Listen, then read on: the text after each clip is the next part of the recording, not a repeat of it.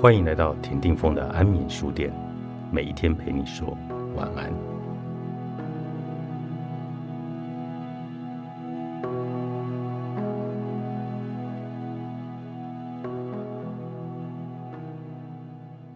有时很努力摆脱不健康的爱恋，但无法克制的吸引力，却往往在于，当一个人越爱理不理，越容易让人上瘾。该如何让自己恢复理智，为自己健康的身心做出选择呢？在情感中，无法稳定安心的从对方身上获得爱，会激发一个人心中关于被爱的不安全感，因而启动寻求爱与获取爱的生存机制。但这股积极不死心与不甘心，却不一定是爱，而是个人生存机制，却因为内心激动的怦然感。让人常误认那是爱，至少爱是你想到这个人可以感到平静与满足，而不是想到这个人就焦虑与纠结。背后的机制是什么呢？可能你习惯被如此的对待，或者你的照顾者一直都没有持续满足你的需求，而这种爱理不理的对待，同时削弱了你在关系中的心理权利，让你缺乏控制感。却也让你感觉到这才是真正的爱，可是又因为爱来的并不稳定，引发你的焦虑，更让你想要疯狂努力以避免自己被抛弃。这是行为心理学中一种最容易让人产生制约的状态。例如，每一次打电话，对方都不一定会接，更容易强化了你的期待感。即使这次没接，期待落空，你还是会持续做。就是希望能够满足期待。在行为主义的实验里，也曾做过，在一个箱子里放白老鼠，而箱子设有三个会掉下来食物的开关，分别是每次皆有、每次皆无及或有或无。白老鼠会按或有或无的开关，这说明了间歇性增强比持续性增强有效。你说？这是一个人的心智不坚定，容易受他人影响吗？你可以这么解释，也可以是一个人长期习惯的情感互动模式。对于有回应的爱无感，因为有回应不会激发生存危机感，就不会有怦然的感受，也不会有强烈引颈期盼的兴奋，更不会有得不到而跌落一地的失落。这股扑朔迷离的虚实感。就已经让人的脑海里在激情幻想中高潮了。那么该怎么办呢？先让我跟你说一个科拉的故事。科拉跟现任男友杰伊一见钟情。杰伊是一个标准自由灵魂，爱车、爱模型、爱打电动，也爱翘班。科拉会爱上对方，是因为刚开始约会时，杰伊总是有求必应，还很即兴的安排约会。例如，科拉想去游乐园玩，杰伊不是立刻订票带他去剑湖山，而是买了当晚飞香港的机票去迪士尼。就这样，那两天的香港花费掉杰伊一个月的薪资。当然，因为杰伊就是自由的灵魂，因此钱没了再赚就好，也没有思考或忧虑太多。科拉就被杰伊这种大气度给吸引了。觉得自己像中了头彩一样，一头栽进杰伊的浪漫攻势中。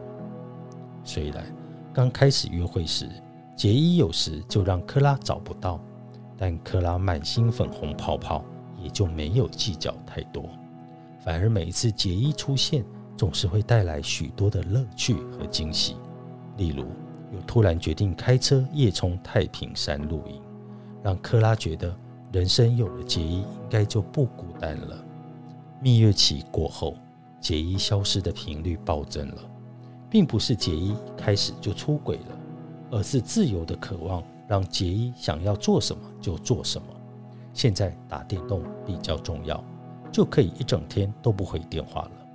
现在封组模型就完全无视一直弹出的简讯了。痛苦的是。科拉一直想要矫正杰伊不正常的消失行为，却在每一次咨询的谈话中，逐渐发现自己把所有的心思都环绕在杰伊身上了，搞得自己魂不守舍，同时丢弃了自己正在忙碌的事业，一整天盯着电话，期待着杰伊想到自己。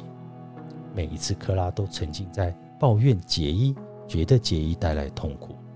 我总要花很多的力气，才让克拉回到自己身上。究竟除了情感这件事，克拉生命里还有哪些事要忙碌呢？